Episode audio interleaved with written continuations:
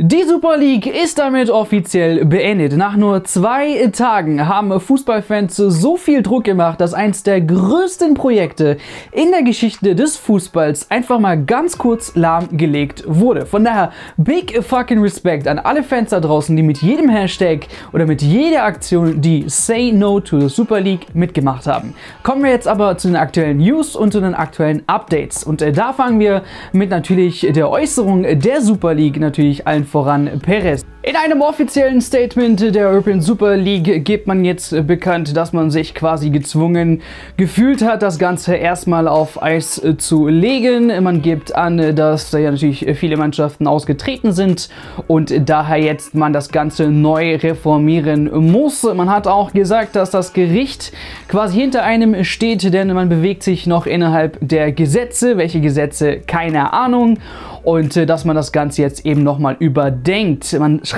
aber nicht, dass das Ganze jetzt aufgelöst worden ist, sondern man schaut, dass man jetzt eben die Strukturen nochmal neu formiert und neu gestaltet, um eben vielleicht in Zukunft eine Super League mit weitaus weniger Teams äh, zu starten. Der Druck von außen war groß. So groß, dass selbst Chelsea und Manchester City Mannschaften, denen Geld eigentlich nicht unbedingt egal ist, als erstes ausgetreten sind. In einem offiziellen Statement haben sie angegeben, dass man sich von der Super League zurückzieht. Und dann nach äh, haben quasi zwei englische Teams das Ganze mitgemacht, und zwar der FC Arsenal und Manchester United. In Italien ging es dann weiter, wo Inter Mailand den ersten Schritt gemacht hat und der AC Milan sieht es jetzt auch vor, demnächst aus der Super Super League auszutreten. Bleiben jetzt nur noch Juventus Turin und die spanischen Mannschaften. Es ging sogar so weit, dass ein Ed Woodward, der Vorstandsvorsitzende bei Manchester United, zurückgetreten ist und Gerüchten zufolge soll ebenfalls Geschäftsführer Joel Glazer ebenfalls zurückgetreten sein, aber da haben wir kein offizielles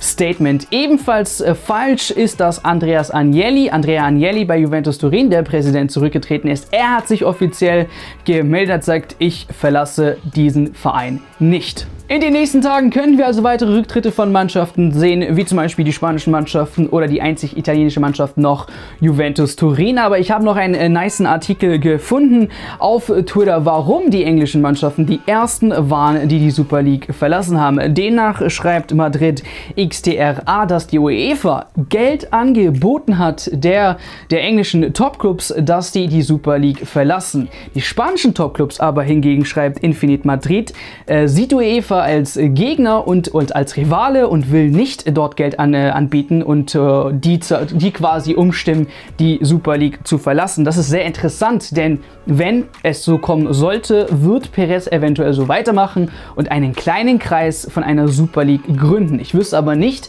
warum dies profitabel wäre mit sechs, sieben Mannschaften. Und zum Schluss geht das Ganze nochmal natürlich vor Gericht, denn alle haben einen Vertrag unterschrieben und so kurzerhand zurücktreten ist nicht einfach. Von daher wird in den nächsten Tagen sich zeigen, was auf die ja, Rücktritte ähm, auf sie zukommt. Ob das Geldbußen sind oder was auch immer. Und natürlich hat die UEFA und die FIFA, wie schon gesagt, auch Gespräche geführt.